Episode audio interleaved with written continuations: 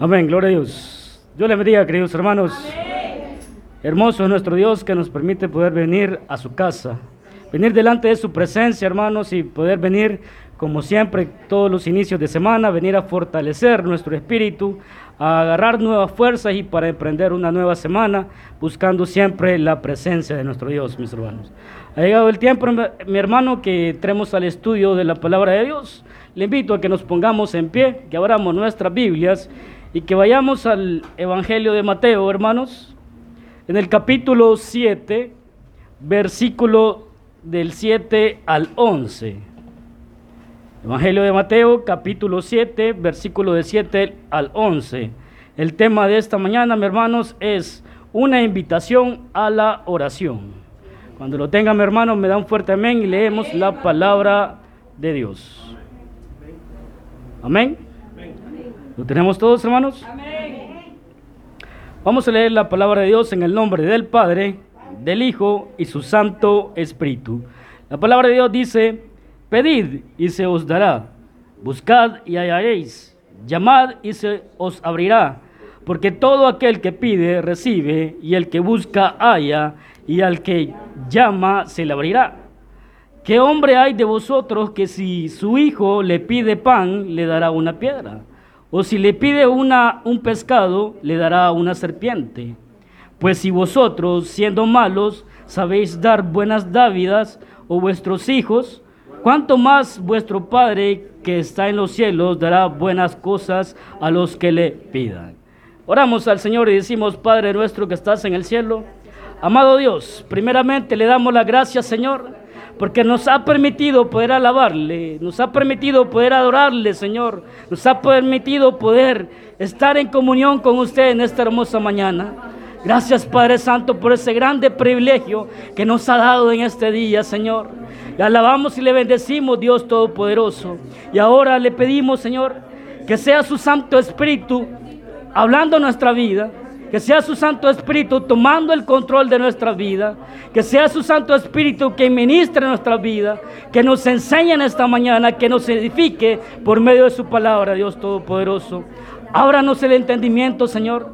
Denos la sabiduría necesaria que necesitamos para que nosotros podamos entender esta maravillosa palabra, este maravilloso consejo que hoy trae para cada uno de nosotros, Dios Todopoderoso.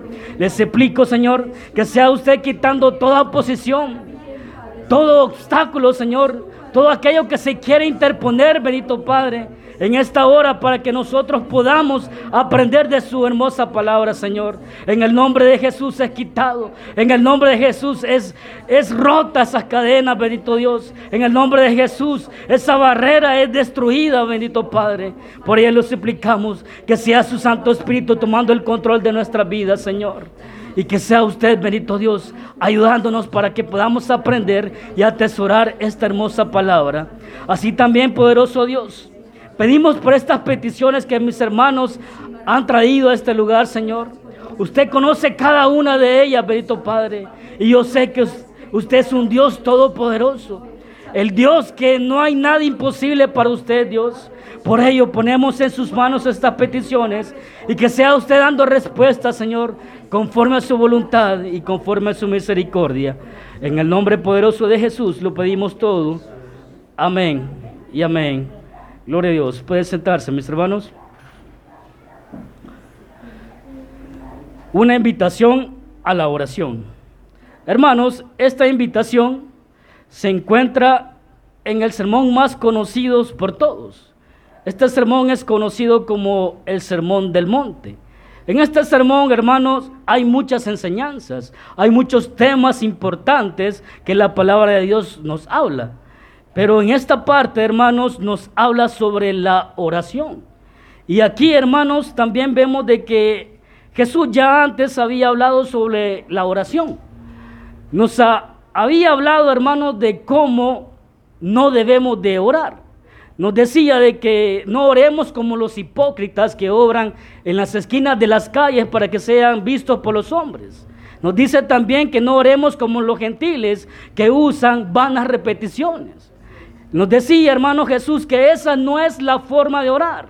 Mas Él nos decía y nos enseña de que debemos de orar en lo secreto. Que cuando oremos, hermanos, entremos en nuestro aposento, cerrada la puerta y en secreto oremos a nuestro Dios.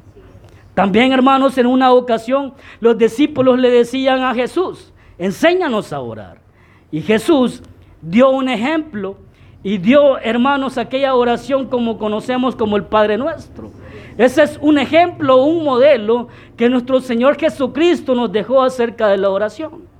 Ahora, hermanos, en esta parte de Mateo 7, 7 al 11, da una grande invitación a que nosotros oremos. ¿Sí? Sabemos, hermanos, de que Dios ya ha enseñado cómo debemos de orar, cómo no debemos de hacerlo. Por ello ahora nos hace esta grande invitación es un grande privilegio que Dios nos da a que nosotros oremos. ¿Sí? Sabemos, hermanos, que la oración es muy beneficioso para nosotros. ¿Sí? Nos ayuda en toda nuestra vida espiritual. La oración para nosotros es un arma poderosa para nosotros.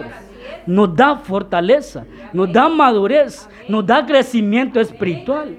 Por ello, hermanos, debemos de aprovechar esta grande invitación que Dios nos hace para que nosotros eh, oremos constantemente. Pero es preocupante, hermanos, que en la iglesia, hermanos, hay muchos cristianos que la oración es deficiente. En muchos, hermanos, la oración es casi inexistente. Y en algunos también, hermanos, la oración es constante y eficiente. Y eso preocupa mucho, hermanos, porque nosotros que creemos en un Dios vivimos por fe. Y la oración debe de ser nuestro estilo de vida. ¿Sí? Por ello, hermanos, debemos de aprovechar, hermanos, este grande privilegio que tenemos de orar directamente con nuestro Dios. Porque recordemos, hermanos, que en el Antiguo Testamento eso no podía ser. Nadie tenía acceso directo a Dios. Pero ahora nosotros, usted y yo, tenemos ese acceso directo por medio de nuestro Señor Jesucristo. Ahora podemos orar directamente con nuestro Dios. Y por ello debemos de aprovecharlo, hermanos. Este mensaje, hermanos, no es con el objetivo de crear una culpa en nosotros, hermanos, de que si estamos orando bien o no. Sino más bien, hermanos, con el objetivo de que usted y yo, hermanos, atendamos a esa invitación que Cristo Jesús nos hace a orar. Para que aprovechemos, hermanos, ese medio, esa arma que usted y yo tenemos para orar. Porque ese debe de ser nuestro estilo de vida. Orar constantemente, orar ferventemente, porque así vivimos, hermanos, y así debemos de seguir todo este camino, orando, teniendo comunión con nuestro Dios. Por ello, hermanos, la palabra de Dios nos decía en el versículo 7, 7 de Mateo, decía, hermanos, pedid y se os dará, buscad y hallaréis, llamad y se os abrirá. Aquí está, hermanos, la invitación que Cristo Jesús nos hace. Nos llama, hermanos, a pedir, nos llama a buscar, nos llama a llamar. Esta es una opción que usted y yo debemos de estar haciendo constantemente. No es que solo pidamos una tan sola vez, sino que lo hagamos, hermanos, si pedimos, debemos de seguir pidiendo. Si buscamos, debemos de seguir buscando. Si llamamos a la puerta, debemos de seguir llamando a la puerta. ¿Sí? Esto es algo constante, algo que debe ser permanente. No se trata solamente de una tan sola vez, sino que lo hagamos todo el tiempo de nuestra vida mientras estemos aquí en la tierra. Pero la pregunta es, hermanos, ¿por qué los cristianos dejan de orar? ¿Por qué, hermanos, la iglesia deja de orar? ¿Cuál es la causa de la pérdida del interés de la oración? La razón es, hermanos, porque orar no es fácil. Orar no es algo que se nos da a nosotros naturalmente. Debería de serlo, sí, pero no es. Por ello, hermanos, esa es la razón. Porque no es algo que nosotros lo tengamos naturalmente. Es como, hermanos, algo natural que nosotros tengamos es que sintamos sueño, eso es natural. Que sintamos hambre, eso es natural. ¿Sí? Que nos cansemos, eso es natural. Pero la oración, hermanos, no es algo que viene a nuestras vidas de forma natural. No es fácil orar. Y por esa es la razón, hermanos, que muchas veces eh, le decía que en los cristianos, en muchas iglesias, la oración es deficiente. Y en muchos es inexistente. Y eso preocupa, hermanos, porque nosotros vivimos por fe. Y la oración es nuestro estilo de vida. ¿Sí? Pero ¿cuándo es que nosotros oramos fervientemente? Porque sí, sabemos que en nuestra vida espiritual muchas veces oramos constantemente y oramos fervientemente. Pero en esa, en esa época, hermanos, cuando oramos fervientemente, es cuando nosotros tenemos dificultades, cuando tenemos problemas. Y, cuando, y, más, y lo hacemos más, hermanos, cuando las dificultades son muy difíciles. Entonces, en ese momento es, hermanos, cuando usted y yo comenzamos a clamar. En ese momento es cuando usted y yo comenzamos a orar constantemente. Y prueba de ello, hermanos, es en los tiempos que estamos viviendo. Estamos viviendo quizás el final de una pandemia. Pero cuando estábamos, hermanos, en el inicio de la pandemia o cuando estamos en medio de la pandemia, la iglesia, los cristianos estaban orando fervientemente por esa pandemia. Estaban orando, hermanos, constantemente de rodillas, pidiendo que esa pandemia se terminara, que esa pandemia llegara a su final. Y ahora, hermanos, en los tiempos actuales, que la pandemia está casi que desapareciendo, finalizando, ¿qué pasó con la oración? ¿Qué pasó con, la, con el clamor? Ha bajado, ha menguado. Por ello, hermanos, el ser humano cuando aumenta su oración es cuando tiene problemas y problemas que son muy difíciles. ¿sí? Otra prueba de ellos, hermanos, cuando, cuando nosotros oramos, hermanos, eh, pongámoslo así, en los tiempos de la iglesia primitiva, cuando había necesidad económica, hermanos, lo que hacía el cristiano era doblar rodillas y pedirle a que todo lo tiene. ¿sí? Cuando había enfermedad, hermanos, lo que hacía es doblar rodillas y pedir sanidad divina. Pero ahora, ¿qué sucede, hermanos? Ahora, ¿qué sucede? recordemos que en aquel tiempo no había tanta, eh, la ciencia no había avanzado tanto, la tecnología no había avanzado tanto. Pero ahora, hermanos, ¿qué hacemos? Ahora cuando tenemos alguna necesidad económica, ¿qué hacemos? Hacemos el uso de las tarjetas de crédito. No tenemos, hermanos, efectivo, quizás pero tenemos tarjetas de crédito. Y si no las tenemos, hacemos uso de los créditos bancarios. Y ahí se solucionó nuestro problema. ¿A dónde quedó Dios? ¿A dónde quedó la oración? ¿A dónde quedó el clamor? Cuando estamos enfermos, hermanos, cuando hay enfermedad de nuestra vida, ¿qué hacemos? Agarramos el teléfono celular y llamamos al doctor. Y le decimos, doctor, esto y esto me pasa, ¿qué puedo hacer? Y ahí nos da la solución. ¿Sí? O si no vamos a consulta, hermanos, o si no acudimos a los medicamentos y esa enfermedad pasa. ¿Y a dónde quedó el clamor entonces? ¿A dónde quedó esa, ese clamor por pedir sanidad divina? Sino que, hermanos, ya no lo hacemos. La tecnología, la ciencia, hermanos, ha venido a facilitar nuestras vidas. Sí, es correcto. Podemos, todo eso podemos hacerlo uso nosotros, hermanos. Pero pero cuando, cuando no hacemos lo correcto, hermanos, primero buscamos ah, eh, buscar solución terrenal, hermanos, y no buscar solución de nuestro Dios, hacemos mal. La tecnología y la ciencia han venido a ser ahora como un obstáculo, una razón por la cual nosotros no oremos. Porque lo principal ante toda dificultad, ante toda necesidad, ante toda enfermedad, hermanos, lo que podemos hacer es clamar a nuestro Dios. Primero debemos clamar a Dios, pedirle esa por esa necesidad económica, por esa enfermedad, por ese problema, por esa dificultad a Dios. Y después, hermanos, buscar el uso de toda esa ciencia que Dios también ha permitido. ¿Lo podemos hacer uso? Sí, lo podemos hacer uso.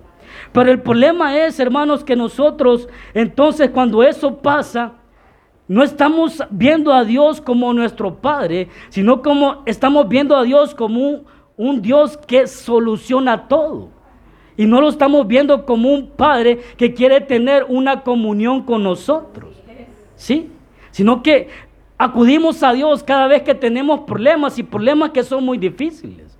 Porque cuando el doctor eh, dice, ya no podemos hacer nada, usted tal vez tenga una, una enfermedad terminal y los doctores ya no puedan hacer nada, entonces en ese momento comenzamos a buscar a Dios. O cuando se nos niegan créditos bancarios, en ese momento comenzamos a buscar a Dios. A Dios lo buscamos de último, cuando debería de ser en primer lugar. ¿Sí? Por ello, hermanos, estamos viendo a Dios como un Dios que lo soluciona todo y no como un Padre que quiere tener comunión con nosotros. Porque usted y yo, hermanos, tenemos ese grande privilegio que ahora somos llamados hijos de Dios. Y Dios es nuestro Padre y debemos de buscar tener esa comunión con Él, así de esa confianza como hijo a Padre. Pero ese es el problema, hermanos, que no lo hacemos. No buscamos, hermanos, tener esa comunión. Y cuando Cristo Jesús nos hace esta invitación de pedir, de buscar y llamar en todo momento. No hacemos uso de eso. No lo hacemos. En el versículo 8, hermanos, nos dice, porque todo aquel que pide, recibe, y el que busca, halla, y al que llama, se, se le abrirá. Aquí, hermanos, vemos una promesa que Dios nos da. Que si usted y yo pedimos, él nos va a dar. Que si usted y yo buscamos, eh, vamos a encontrar. Que si usted y yo llamamos a la puerta, se nos abrirá la puerta. Esa es la promesa que Dios nos hace. Ahora, si Dios nos está haciendo esta invitación y nos está dando garantía que cada vez que nosotros clamemos a Dios, que cada vez que nosotros oremos a Dios, Él va a responder, entonces, ¿por qué oramos tan poco? ¿Por qué nuestro clamor a Dios aumenta en vez de disminuir? ¿Por qué si tenemos esta seguridad, hermanos, de que Dios va a responder, por qué oramos tan poco? ¿Sí? Porque dice, todo aquel que pide recibe y el recibir es la recompensa de pedir. El que busca halla y el hallar es la recompensa de buscar. Y el que llama se le abrirá y se le abrirá, es la recompensa del llamar. ¿Sí? En algún momento, hermanos, creo que todos en algún momento hemos sentido, hermanos, de que oramos, pero sentimos como que Dios no contesta nuestras oraciones. ¿Sí? Sentimos como que Dios no nos escucha porque no recibimos respuesta de parte de Dios. ¿O acaso, hermanos, cada vez que nosotros oramos a Dios, cada vez que le pedimos a Él, recibimos todo lo que pedimos? O cada vez que nosotros buscamos, hermanos, siempre encontramos.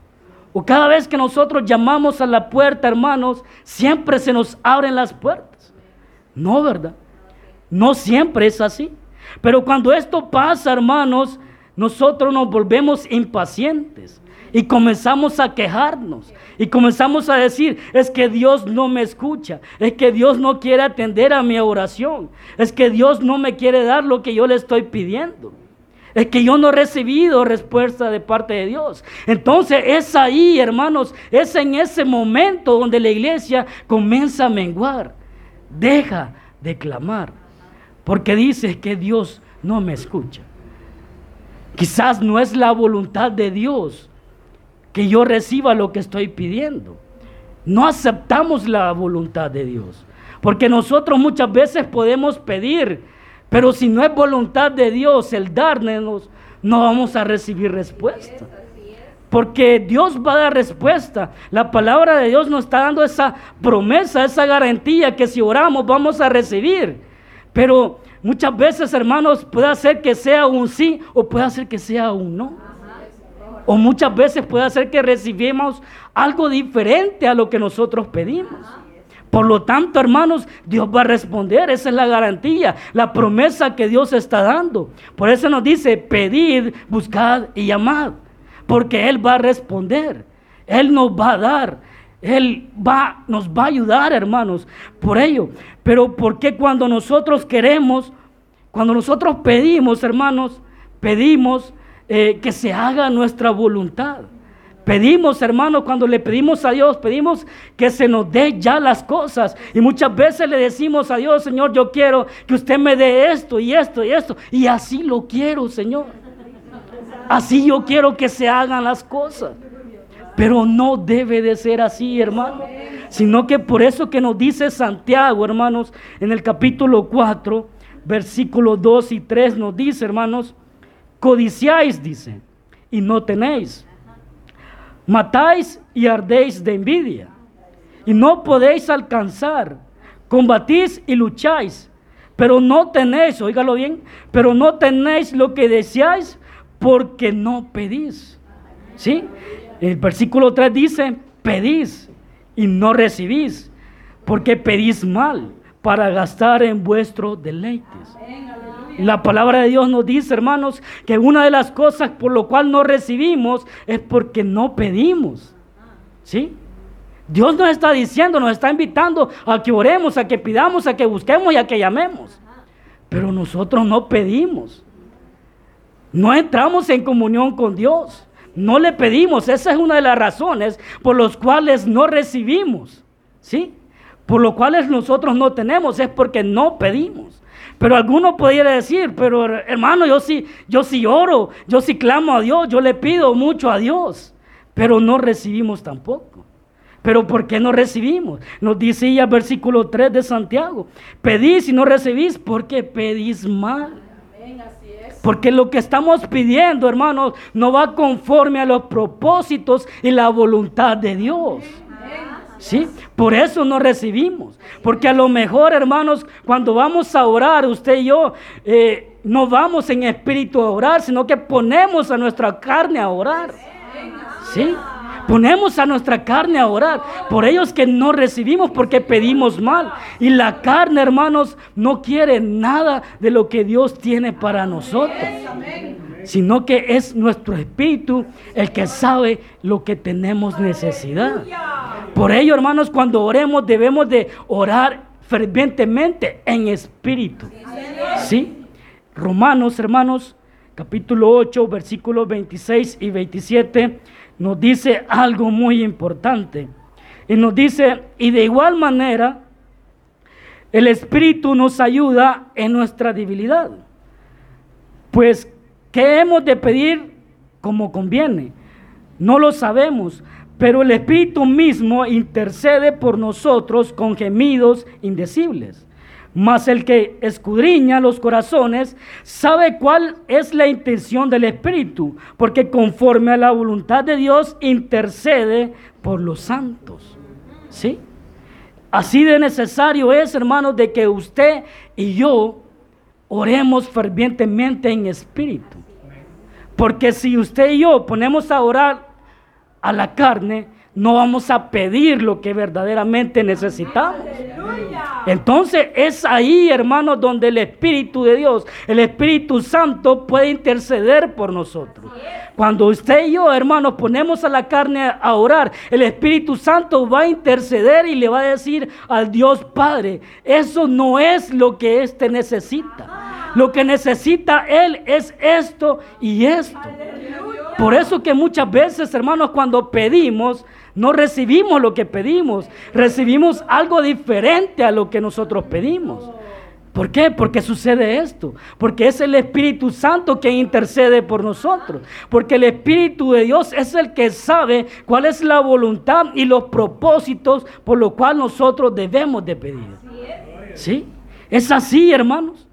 Es así. Por ello, hermanos, cada vez que nosotros vayamos a orar, no pongamos a la carne a orar. Porque nosotros, hermanos, muchas veces lo que vamos a pedir son, como le digo, riquezas de este mundo.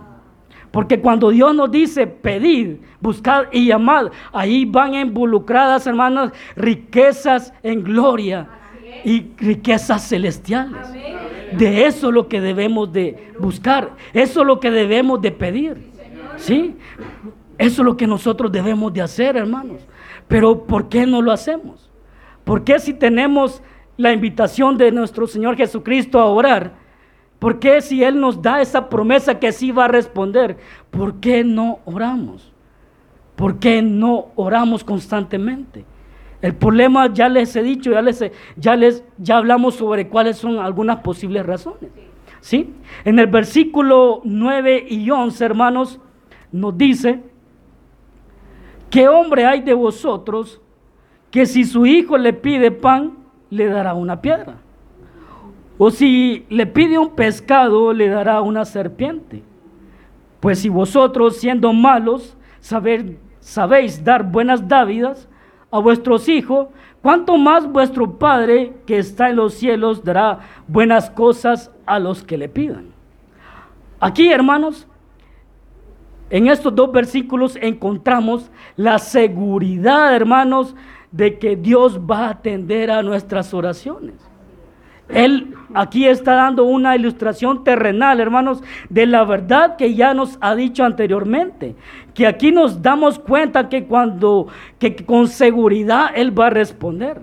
Por ello da Jesús estas, esta, esta ilustración, hermanos. Y dice, ¿qué hombre hay de vosotros que si su hijo le pide pan, le dará una piedra? Dice, habrá entre nosotros, como padres que somos, habrá entre nosotros que cuando su hijo le pide pan, le va a dar una piedra. No lo hay, ¿verdad? O también dice, o si le pide un pescado, le dará un serpiente. Nosotros que somos padres, cuando nosotros que somos padres, hermanos, cuando nuestros hijos nos piden un pescado, le vamos a dar una serpiente. ¿Verdad que no? Entonces, hermanos, es ahí la seguridad que nos da Dios y nos dice, pues si vosotros siendo malos, sabéis dar buenas dávidas a vuestros hijos, cuanto más vuestro Padre que está en los cielos dará buenas cosas a los que le pidan. ¿Sí? Cuanto más, hermanos, si nosotros somos malos, somos rebeldes y damos buenas cosas a nuestros hijos. Porque le damos buenas cosas a nuestros hijos, ¿verdad, hermanos? Le damos buenas cosas a nuestros hijos. ¿O no? Así debería de ser, hermanos. Pero si nosotros damos buenas cosas a nuestros hijos, ¿cuánto más Dios no nos dará a nosotros? ¿Cuánto no más, hermanos, si Él lo tiene todo, si a Él le pertenece el oro y la plata? Todo le pertenece a Él. Sí, Él todo lo tiene, hermanos. Si nosotros le pedimos a Él, ¿cuánto más no lo va a dar si Él nos quiere como a un hijo? Sí, hermano. ¿Cuánto no ha hecho Él por nosotros? Él nos ama tanto, dice la palabra de Dios, que dice que de tal manera amó al mundo que dio a su Hijo, mire, dio a su Hijo unigénito por usted y por mí. Eso es demasiado, hermanos. Eso nosotros no lo merecíamos, hermanos. Y Él lo ha dado a nosotros. Él ha dado lo mejor por cada uno de nosotros, hermanos. Por ello, hermanos, debemos, hermanos, de tener esa seguridad, hermanos, de que Dios va a responder nuestras peticiones. ¿Sí? Pero aquí, hermanos, la pregunta sería, si tenemos la promesa y la seguridad de que Dios va a responder y atender a nuestras oraciones, ¿por qué oramos tan poco y por qué no recibimos lo que, lo que pedimos? ¿Por qué? ¿Por qué será, hermanos? El problema es que, como le decía, Muchas veces nosotros no oramos en espíritu. Y esa es la forma correcta de orar. ¿Sí? Porque cada vez que ponemos a la carne, como le decía, la carne solo va a pedir cosas terrenales, cosas que aquí se van a terminar. Nosotros, hermanos, tenemos ese privilegio, esa opción de pedir grandes cosas, riquezas gloriosas, riquezas celestiales, hermanos. Pero nosotros nos conformamos con migajas de este mundo con cosas de este mundo. ¿Sí? Eso es, hermano, nosotros nos conformamos con lo poco que aquí hay en el mundo, cuando podemos tener tantas riquezas celestiales, hermanos. Esa riqueza es la que usted y yo debemos de buscar. Esas riquezas, hermanos, por eso en Mateo, versículo, eh, capítulo 6, versículo 33 nos dice, hermanos, mas buscad primeramente el reino de Dios y su justicia y todas estas cosas os serán añadidas. ¿Sí? Este es algo muy importante, hermanos, porque lo que este versículo nos demanda es un compromiso para encontrar y hacer la voluntad de Dios. Que primeramente, hermanos, usted y yo debemos de pedir conforme a la voluntad y los propósitos de Dios. ¿Sí? De esa forma es como usted y yo debemos de pedir. Estar conscientes de que lo que pidamos, hermanos, va con el propósito que Dios tiene para cada una de nuestras vidas. ¿Sí? Es cierto que quizás la mayoría de veces que pedimos, solo pedimos por cosas terrenales, por enfermedades, hermanos, por situaciones, por necesidades, por todo lo que acontecemos aquí en la tierra. Pero pocas veces, hermanos, pedimos para que se haga la voluntad de Dios en nuestras vidas. Pocas veces, hermanos, pedimos para que se cumplan los propósitos en nuestras vidas. ¿Sí? Y eso es lo que usted y yo debemos de buscar más. Por eso nos, nos dice la palabra de Dios, más buscar primeramente el reino de Dios y su justicia. Y si hacemos eso, hermanos, todo lo demás, todo lo demás, nuestras necesidades, dificultades, serán suplidas por nuestro Dios. Él va a añadir todo eso, porque Él sabe perfectamente de qué tenemos necesidad. Pero primeramente nos dice la palabra de Dios, primeramente buscar el reino de los cielos. ¿Sí? O sea que yo tengo que buscar, hermano, hacer el propósito de Dios en mi vida. ¿Sí? Yo tengo que buscar eso. Si pudiéramos, hermanos, buscar la voluntad de Dios en todo momento. Entonces, cada vez que nosotros vamos a pedir, hermano, nuestras oraciones van a ser respondidas. Y todo lo que pidamos, Dios lo va a dar. Pero si buscamos en verdad hacer la voluntad de Dios, buscar los propósitos de Dios. En Romanos, hermanos, capítulo 12, versículo 2, nos dice algo muy importante. Y nos dice, no os conforméis a este siglo, sino transformados por medio de la renovación de nuestro entendimiento, para que comprobéis cuál sea la buena voluntad de Dios, agradable y perfecta. Oigámoslo bien, aquí la palabra de Dios nos dice que la voluntad de Dios es agradable y perfecta. ¿Sí? Pero muchas veces, hermanos, nosotros no creemos que la voluntad de Dios es agradable y perfecta. ¿Por qué no lo creemos? Porque cuando no recibimos respuesta, entonces, hermanos, no aceptamos un no como respuesta de parte de Dios. No aceptamos un no de parte de Dios. Entonces es ahí cuando nosotros no creemos que la voluntad de Dios es agradable y perfecta. Porque no estamos aceptando la voluntad de Dios. No la estamos aceptando, hermanos. Por ello que muchas veces pedimos algo y no la recibimos. ¿Sí? Porque no aceptamos, hermanos, la voluntad de Dios. Y la invitación que nos hace a orar es como, ¿cómo le digo? Es como un cheque en blanco, hermanos. ¿Sí? Dios nos dice, pedid, buscad y llamad. O sea, pedir y seguir pidiendo, buscando y seguir buscando, llamando y seguir llamando. Es como un, cheque en blanco. El problema, hermano, no es que pidamos mucho, el problema es que nosotros pedimos muy poco.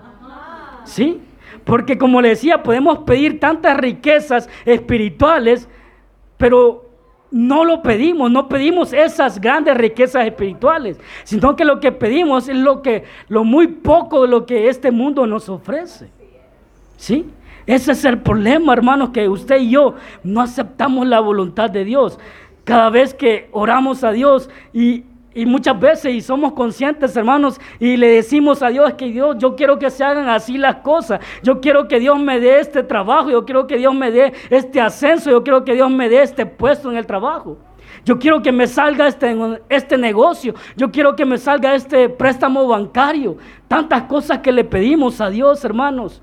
Pero cuando Dios dice no, cuando Dios cierra la puerta, no nos gusta. No nos gusta, hermano. Entonces, hermanos, es ahí donde nosotros eh, decimos lo contrario de que la voluntad de Dios no es agradable y perfecta, sino que pensamos que nuestra voluntad es agradable y perfecta, porque esa es la que le estamos pidiendo a Dios, porque le estamos diciendo cómo es que Él debe de responder. Y no se trata como lo que nosotros queramos o cómo Él debe de responder.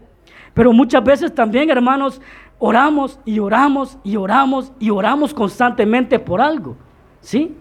Pero aún así no recibimos respuesta, hermanos. Y pensamos, hermanos, en nuestra mente, pensamos de que, de que seguir orando, de que seguir clamando nosotros es como que vamos a convencer a Dios o vamos a hacer eh, que Dios haga su, su brazo a torcer y lo vamos a convencer para que Él responda, hermanos. No es así. No va a ser así. Dios va a responder cuando nosotros, cuando nosotros hemos pedido conforme a su voluntad. Dios va a responder cuando Él sabe lo que estamos pidiendo, nos va a ayudar en nuestra vida espiritual. Dios va a abrir esas puertas cuando sabe de que eso va a ser beneficioso para nosotros. Porque la voluntad de, la voluntad de Dios es eso, que nosotros nos vaya bien. Dios no quiere ningún mal para nosotros.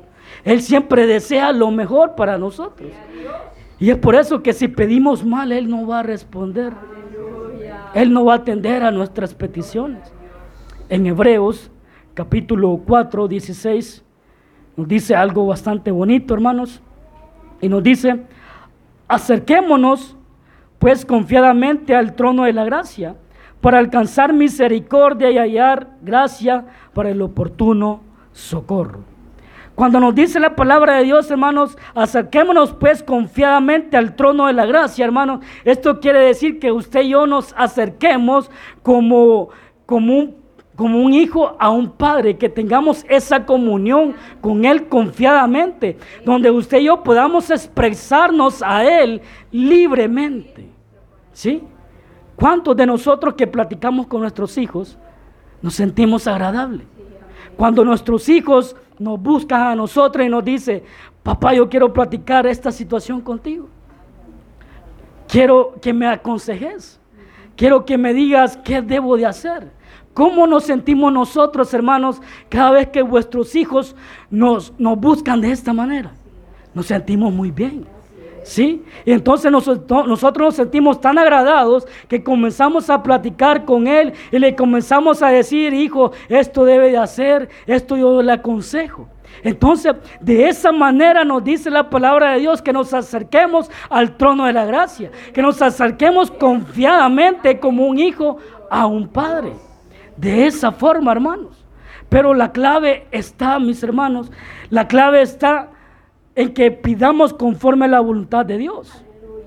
En primera de Juan, capítulo 5, versículo 14 nos dice, y esta es la confianza que tenemos en Él, que si pedimos alguna cosa conforme a su voluntad, Él nos oye. Lo repetimos, hermanos, y esta es la confianza que tenemos en Él, que si pedimos alguna cosa conforme a su voluntad, Él nos oye. Esta es la gran verdad, hermanos. Este es el propósito de la oración. Que nosotros pidamos conforme a la voluntad de Él, porque es así como nuestras oraciones van a ser atendidas, van a ser, eh, van a dar respuesta a nuestro Dios. ¿Sí? Solo así, mis hermanos. Por ello, tenemos que ver nosotros cómo seguir y mejorar esa oración. Sigamos orando, mis hermanos, constantemente. La invitación está hecha a que pidamos y que sigamos pidiendo. ¿Sí? No nos cansemos, hermanos, de buscar la presencia de Dios. No nos cansemos de tener esa comunión con Dios. No nos cansemos. Sigamos adelante. Así que Dios va a responder si de verdad pedimos conforme a su voluntad. Cerremos nuestros ojos, hermanos, y damos gracias a Dios. Gracias, bendito Señor Jesús. Gracias, maravilloso Dios. Gracias por esta grande oportunidad, por este hermoso consejo que nos ha dado, hermoso Dios. Gracias por tu palabra, por tu sabiduría, por tu